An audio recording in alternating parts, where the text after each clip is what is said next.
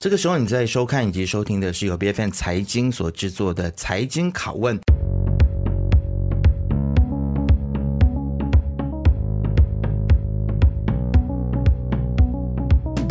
今天呢，来到我们这里接受拷问的是雪州八达岭在野国会议员李建聪，同时他也是人民公正党的通讯主任，也是前彭亨州士满木州的议员。我们来欢迎建聪。谢谢 Isaac，好，谢谢 BFM。是，其实呃，在九月十三号的时候，建聪其实在国会下议院针对第十二大马计划辩论的时候呢，就建议说，吉隆坡要应该要回归雪兰莪啊，那么让吉隆坡可以以繁荣和可持续的方式继续的发展。说这个吉隆坡跟雪兰莪的发展已经到了这个饱和点，那需要融合两者之间的公共交通、土地发展以及整体的城市规划。像我们邻近的一些城市，比如说曼谷、雅加达以及胡志明。市来竞争。那么，对于这个建聪提出的想法呢，民众以及政治人物其实就有不同的想法。特别是在我们今时今日的马来西亚的这个一个政治的环境当中，不管你说了一些什么，大家都会有很多不同的意见，很多的表度来啊、哦。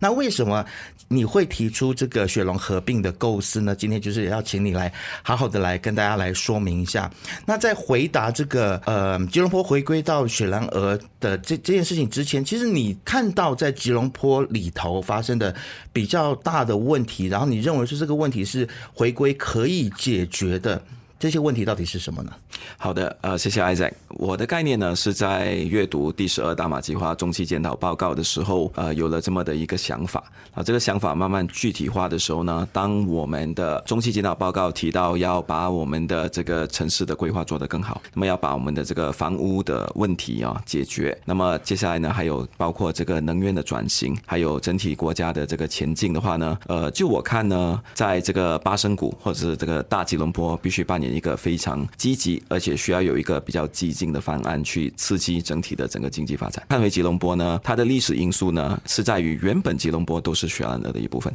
但是基于种种的原因，在一九七四年吉隆坡被划分出来成为一个联邦直辖区。经过了四十年的发展，我们看到呃有了一个非常呃就是长足的一个进步。但是与此同时呢，我们也看到了几个饱和点。第一个呢就是在于呃整个吉隆坡的这个房屋的问题要获得解决呢，必须要。要有足够的土地，吉隆坡今天已经没有地了，它的呃寸土黄金。呃，第二个问题呢，就是我们不断在提的，不管是公共交通的整体的规划，或者是我们防洪的计划的规划，甚至包包括整体的这个城市之间的不同的经济活动，还有。接下来的这个发展方向的规划呢，在吉隆坡和吉隆坡以外的几个大城市的互补性呢是越来越强的，但是它之间的竞争性呢反而是越来越少了。主要的竞争对象呢，并不是来自至于说八达岭和吉隆坡的竞争，或者是 Shah Alam 和吉隆坡的竞争，那主要的还是说吉隆坡这个大巴生谷怎么样可以和其他的大城市，譬如新加坡、胡志明、曼谷、耶加达去做一个呃，除了国与国之间的竞争呢，还有城市与城市之间的一个竞争。所以就在这几点上呢，在我看来，需要更好、更有效、更加综合的解决这些问题，为吉隆坡带来更加永续的发展呢。呃，让这个吉隆坡和吉隆坡周边的城市产生一个更强的协同效应，是很重要的。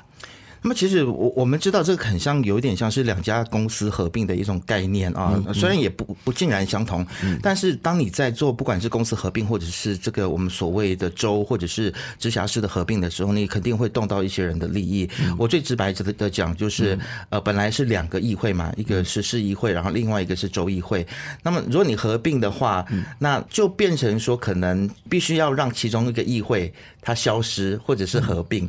去整合你。要如何去解决这样子的问题？这个问题我也思考过了。呃，在我看来，它是一个呃双赢，而且它的这个利益呢，远远大于所需要达到的妥协的这个成本的。嗯、怎么说呢？因为吉隆坡的今天，我们都知道，它没有一个州议会的存在，它也没有一个市议会的存在。吉隆坡的市市政局呢是非常高度官僚化的，也就是说由官僚在主导。那么它最高的这个政治问责的这个单位呢，是来自于布城的这个联邦直辖区办公室，嗯，或者联邦直辖区部门。所以整体而言呢，呃，在让吉隆坡能够回到回归到雪州呢，它让两个地区呢都有一个更加好的协同效应。吉隆坡的选民们或者吉隆坡人呢，将会拥有他们的第二张票，也就是能够选出这个州议员。那么当这个吉隆坡市政局和周边的这个市政府呃有拥有同样的体制的时候呢，他的市议员呢也会被委任啊，因为就好像八达岭我们有市议员，沙拉有市议员，所以它三层级的这个政府呢就会变得更加的完整。OK，那与此同时呢，我们看到比较多荒谬的一些事情，譬如说，在我的选区加兰丹布勒，每一天下午都是大塞车，警察在维持交通已经超过十年了，每一天都是在维维持交通。为什么呢？就是因为雪州的公的交通灯没有办法和这个巴生路旧巴生路，就是吉隆坡那边的交通灯呢产生一个很好的协调，然后吉隆坡就认为应该雪州出钱，雪州认为不啊，吉隆坡有钱啊，应该吉隆坡出钱，所以。这个问题就悬而未解，对吗？第二个问题当然就是防洪啊，防洪你不可能只是单从吉隆坡或者是雪州的呃这个方向去看待这个事情啊，因为水流还有洪水呢是不会看你是属于哪一个州属的，所以这个种种的问题在我看来呢，它在这个协同效应上呢，远远的超过了哈我们的这个。付出的成本是先生，我觉得很有趣。你刚才就提到了关于一个所谓的问责的这样子的一种的概念啊，那难道不是让吉隆坡市有自己的市议会？呃，然后甚至是未来我们去推动说可以市长直选这样子的方向，更能够去形成一个问责的制度吗？你怎么看？主张呢是呃是另外一个想法，也是能够呃达到这样子的一个目的的。嗯，但是重要的，在我看呢，除了说政治体制上的这个调整呢，它带来的这个经济的这个效应啊，还有带来的这个益处呢，呃，是我强调是非常重要的。因为过去很多的朋友都在说要直选啊，还政于民啊，第三票啊，第二票啊，但是比较少人从综合的角度去看待，如果吉隆坡在未来面对发展的瓶颈，是不是只有市长选举就能够解决这个问题？我我不那么觉得，因为房屋的问题，你没有土地了，你要用雪州的土地来盖房子让吉隆坡人住，但是雪州政府会允许吗？他盖了房子，当然让给雪州的人民住。啊，那吉隆坡人以后要住哪里呢？所以这个种种的问题是在推动这个政治改革的人，他比较单元的这个思维上呢是没有看到的。然后防洪的课题也一样，整整个巴生河啊、吉隆坡河、俄麦河都是都是一连串的。那么要怎么样去做一个综合性的治理？照我看呢，如果有一个更加完整的制度，它是会更好的。嗯，确实有一个更完整的制度，确实对人民来说都是好事哦。嗯，但是难道不能够说，就是即便。呃，之后真的是所谓的吉隆坡回归到雪兰莪之后，你认为说，其实就算是在州的层面，是不是有可能也可以去推动这个所谓的第二张或第三张选票，让人民可以自己去选出他的州的最高的领导人，或者是议会的呃最高领导人呢？对于这点，我是乐见其成了。就好像在我竞选的时候，我也提到说，我们的市长啊，在雪州当时没有提到吉隆坡，呃，也不妨应该可以呃开放啊，让这个直选。市长的这个情况，那么我也建议说，八达岭在野哈，可以先从这个只选市长开始，你就选出一个人嘛。嗯，那么市议员有二十多位，那么可能在程序上比较复杂。如果我们要试点办的话，市长是一个更适合的一个一个方式。所以这点我也没有抗拒，我觉得是。可是跟刚才计划相比呢，我觉得我谈的东西是更加广、更加综合性，而且更加全面的。OK，嗯，其实某个程度上我还蛮认同你所说的，就是我们必须要有这个问责制度，然后呃，如果是能够回归的话，能够将这个问责归到这个雪兰莪，我我觉得不管怎么样子的一个问责制度，只要它有建立起来，我想大家都是乐观其成的。是，但是就是说我我也很好奇，就是说你这样子的一个想法是在公正党里面，在党内是有获得呃一致的大家的这个认可，然后愿意去推动，还是说这个现在还是比较目前是。在你自己个人层面的一个想法，我提出的主张是在我个人的辩论里面提出来的。OK，啊，当然这个并不是一个全面性的一个整个政党的一个共识，或者一个整个政党要推动的运动。但是我觉得抛出这个想法呢，能够通过这个过程去激发更多的想象、更多的讨论、更多的对话，这是一个好事。抛砖引玉了，抛砖引玉啊、呃，那么让更多不同的 stakeholders，呃，因为有地方的这个居民协会啊，有吉隆坡的这个团体啊，那么也有很多的这个环保组织、发展组织、这个房屋的权益的组织，都可以发表他们的看法。我觉得这未尝不是一件好事。是，但是也有人说啊，比如说马华的发言人张佑全就认为说，你提出的这个吉隆坡纳入雪州，就有如是吉打州大臣萨努西啊的这个槟城属于吉打的论述。你认为 你的论述跟他的论述有什么差别吗？我觉得把我跟萨努西比比较的话，是太看得起我了。萨努西提的东西是在独立前的一个历史的。状况，那么这个历史的状况呢，也有待辩论。整个事情也如果要谈的话，呃，马六甲王朝也有五百年要去谈。但是我所提的东西是才刚发生不久的，也就是在敦拉萨时期啊，他当时是第二任的首相提出的一个。当时的政改的这个方案，让吉隆坡成为一个联邦直辖区，这事情才发生不到五十年嘛，所以它是有这个条件，有绝对的这个呃可能性啊，是让我们继续去推动的。呃，这个是独立后的一个事情。那么这片土地呢，原本也是属于雪兰莪的，所以我不觉得拿我的这个方案跟吉打的这个大城的方案比较呢，会有什么益处啊？我觉得是不同的东西。是，好，那今天你也来到节目当中，所以我们要也来讨论一个非常热门的话题，就是第十二大马计划。因为现在这个第十二大马计划也是媒体报道比较多，大家也是在重新在审视啊第十二大马计划。你觉得在里头有哪一哪一些方面的政策是可以在短期之内让人民有感的？为什么我会这么问呢？因为就是现在其实大家很着急，我相信你自己也有感受到啊，大家在大选之后，还有在周选之后，似乎不管在令吉。呀，或者是在生活成本上面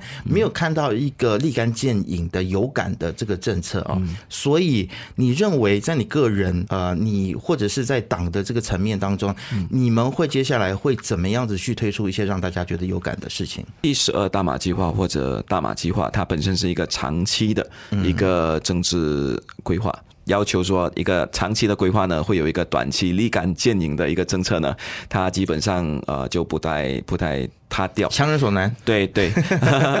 但是呃，如果你说年度预算案的话，那么当然啊、呃，这个首相在下个月呢就会宣布二零二四年的预算案，那么这也是首次由这个团结政府啊真正主抓的一次的预算案。那么在首相辩论这个第十二大马计划，他总结的时候呢，他有提到呃，就近代预算案的时候会有一。一些宣布，所以一些近期的方案呢，我想还是留待首相去公布是比较恰当。但是与此同时呢，我们看得到这个第十二大马计划中期检讨报告和之前的不同之处呢，是在于它有十七个要注重的呃跳跃式。呃，发展的这个层面，那这十七项呢，我们看回的话，都和之前半年、一年团结政府在做的事情呢，都是不谋而合的。呃，举个例子，这个能源的转型都有在这十七个我们要看到跳跃式增长的这个方面，它有相当多的琢磨。那么与此同时呢，他有提到这个房屋的这个计划，我们看到呃，房地部的副部长呃阿克玛也不断的在解决着过去这个 Prima 可负担房屋的很多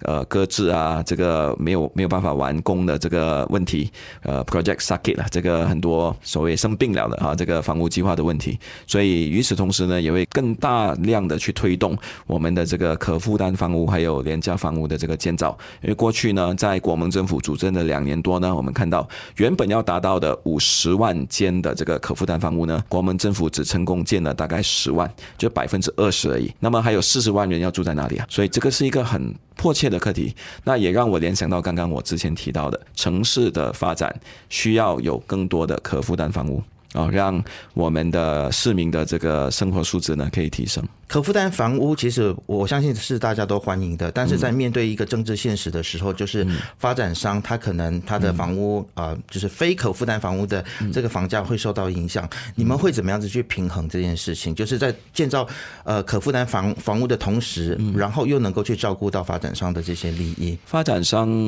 由他们去烦恼他们本身的顾客群嘛，他本身需要随着政府的政策做出调整。在新加坡呢，百分之八八十的人民都是住在这个公共房屋，也不会见得发展上有问题嘛。所以在我看呢，发展上应该是要遵循政府的政策去做出自己调整，去挑选自己的客户。那政府的主要的工作呢，是要满足人民的一些基本的需求。我不太确定发展商会不会喜欢你的这个回答，嗯、但是我相信，没问题了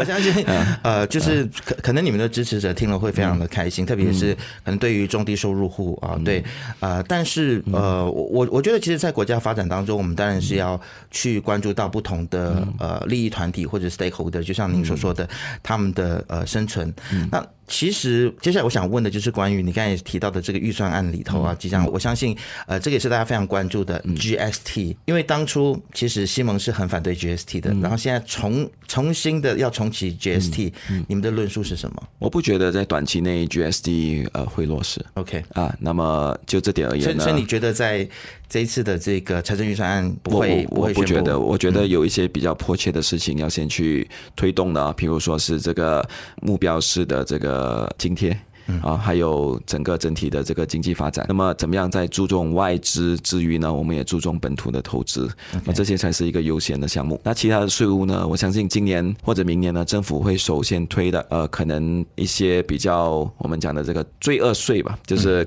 这个糖税啊，可能 luxury goods 就是奢侈品的一些税务啊，就这些税务它它也是重要的，因为这些税务呢，它要先落实呢，我们才看看整体的这个税制要怎么样再去做一个更好的改革。那我想这样子才可以比较有更大的条件去讨论，我们到底需要不需要这个 GST 吧，消费税。我我想，其实呃，首相安华呢，最近也有很多的动作，包括啊，他最近又是二度了到中国，嗯，然后去招商引资嘛，然后跟呃中国呃这方面也表示友好，嗯，来表示说马来西亚跟中国的关系是越来越好啊。但是其实我们看到很多的经济数据呢，都表示说这个中国其实在复苏上面其实也是蛮吃力的啊。现在安华到中国去寻求更多的投资，包括了上次的这个 MOU 啊，其实有很多人在批评说。嗯，那这些 MOU 也不一定是会成等等的。嗯，我们是不是现在正在跟一个有些人这么说，正在衰败的一个经济体在在互在互相的在向它靠拢？嗯，这件事情其实很多人也也提出质疑，您怎么看？我觉得首先我国的外交政策，包括首相安华呢，他并没有向任何的一个呃，就是世界的这个很强的经济体或者强国去呃刻意的靠拢，因为马来西亚是一个小国，也是一个开放的经济体，我们需要。继续增长的话，我们都需要大家的扶持，还有这个呃支持，也要大家的投资。那中国作为一一个非常大的经济体，而且是亚洲的其中一个邻居，那这点当然是不可忽视的。但是也并不代表说啊，安华就是只到中国去招商啊，没有去别的地方，那是不对的。今天呢，安华就在在美国了，他已经在美国刚和土耳其的这个埃尔多安见面了。那么呃，接下来也还有各国各种不同的投资都会陆续的去。呃，获得这个重视，那么对于中国当然是一个不可忽视的对象。但是就我而言呢，呃，安华还有更加重要的任务，就是不只是中国，但是是中国 plus plus，或者是美国 plus plus。呃，不管怎么样，总之要一个 plus plus 就对了。嗯，基本上在我们的外交政策当中，我们是不会去选边站，我们会保持平衡。我们如果要选边的话，我们选的应该就是东盟嘛。嗯啊，东盟是我们最紧密的邻居，也是一个如果它团结起来呢，是一个非常呃亮眼的一个经济或者是政治的力量。所以安华，你看他之前的出访呢，都是先到东盟周边国家，印尼也来访了好多次，连印尼的总统呃 Jokowi 也也到过了马来西亚。所以就我而言呢，与邻为善是安华的一个重要的一个外交政策。那么与此同时呢，世界的强权的事情呢，呃，就我看作为发展中国家的马来西亚呢，当然要在在面对这个世界不易的事情呢，要提出一些看法，那么也要作为扮演一定的角色。可是与此同时呢，我们要兼顾这个发展的这个平衡。其实现在我们也看到说，目前马来西亚很多的产品是呃出口到中国的啊，会不会形成一种我们觉得说是鸡蛋放在同一个篮子里面，呃这样子的一个状况？因为主要的经济或者是商品是由中国大幅的去购买啊，就就比如说二零一九年印度限制马来西亚中油的进口，嗯，没有啊，印度限制的意思就是我们卖给印度太多了嘛，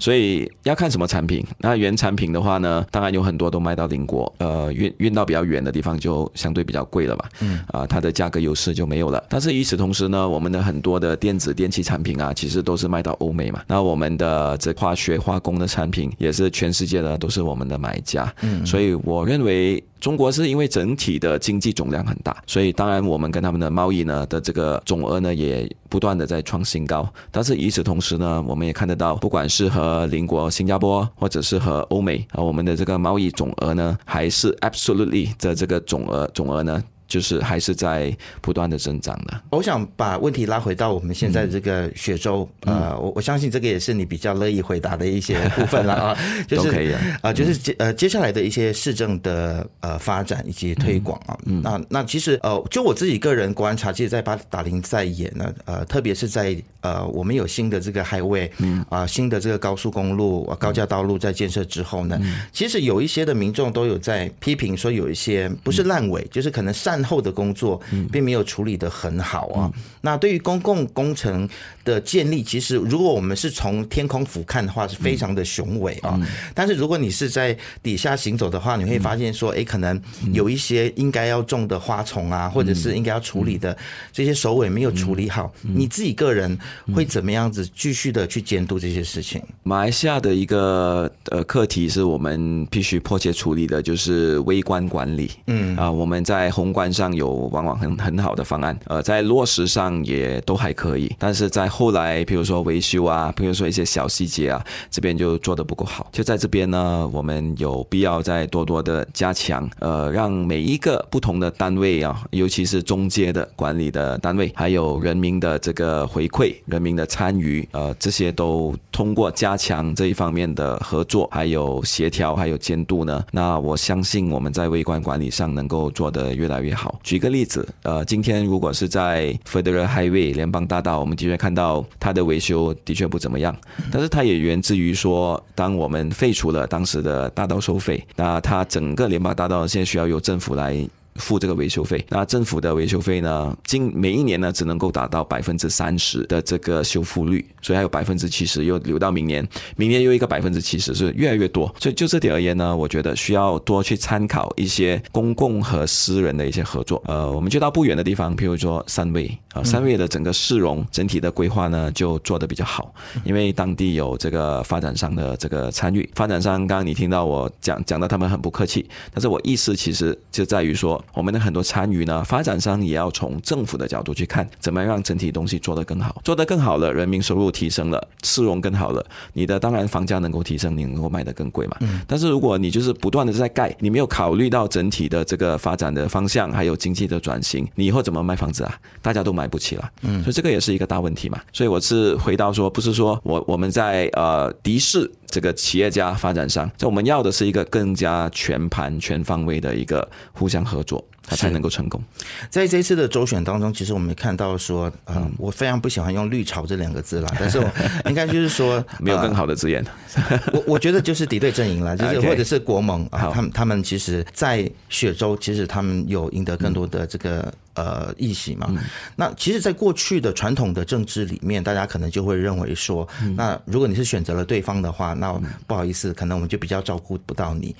在这一个部分上面，你是是不是会有一些不一样的思维？你是不是也会觉得说，既然这个势力有进来了，但是支持他们的选民其实也是必须要被照顾到的呢？我觉得我们尊重选民们的决定。呃，当然那个决定的原因呢有很多，呃，有的是可能因为我们做的不够好，有的是因为要尝试一下新的一个阵营，那么有的呢就认为呃或许是跟他的身份政治有关系，所以这个都没关系。重点是我们应该把这个。成绩作为一个自我鞭策，那么怎么样能够做得更好？嗯，觉得一个政府或者一个从政者，他能够继续进步哦，他也是有赖于说这个对方的一个竞争嘛。啊，那么有竞争才有进步，所以对我而言呢，我是正面看待，呃，国盟的这个进步，但是与此同时呢，我们也在鞭策自己，怎么样可以做得更好，让这些中间选民呢能够回到我们这边。其实刚才提到“绿潮”这两个字啊，你说好像没有什么其他更好的字眼。我我我自己这边，我我想要提出我自己的想法了，因为我觉得用“绿潮”去形容，因为他们是一个一个一一个活生生的生命嘛，嗯、对不对？虽然在政治理念上面跟我们不一样，嗯、你自己会不会对于这件事情上也有不同的反思跟检讨？就是我们不断的用绿潮去形容，或者把他们讲成是洪水猛兽，或者是极端保守，嗯、这个会不会有一点欠恰当呢？看你的语境在哪里啊、哦？嗯、我也在思考有没有更好的一个字眼，但没有的话，我们就用绿潮。但是绿潮的呃，尤其是对于呃这个华人群众，绿潮的意思不一定就是说呃很恐怖的啊。嗯、我的意思就是它代表着另外一个现在会觉得说西蒙总是用这个绿潮来恐吓华人的选民。嗯，对。那我并没有这样的一个意意愿啦，我没有这样的一个意思。Okay 就是绿潮对我而言就比较容易可以去形容一个国盟的这个这个浪潮。这个叫呃，并没有说呃绿了后你你你就很糟糕了，那么你就你就回到可能中古世纪啊，回到中东。我并没有这样的一个意思。所以你对绿绿潮的这个诠释比较不同，它是一个比较中性的。OK，那呃，我我们很高兴了，能够听到有政治人物对于绿潮有一个比较中性的一个诠释。那但是我没有想到更好的字眼。有啊？如果你有想到的话，也也欢迎你告诉我。我没有想到，也告诉你好了。好，那今天非常谢谢金聪来到我们的节目当中。呃，很高兴呀，你跟我们谈了关于呃对于这个市政的一些发展的看法，还有对于政治的一些问题，我觉得你今天都非常从容的回答。非常谢谢你来到节目当中。谢谢谢谢 Isaac。财经拷问是 B F N 财经制作的节目，你可以在财经的网站 c i j i n 点 m y 以及 B F N 的官网以及手机应用程式以及各大播客平台听到我们的节目《财经拷问》，我们下次见。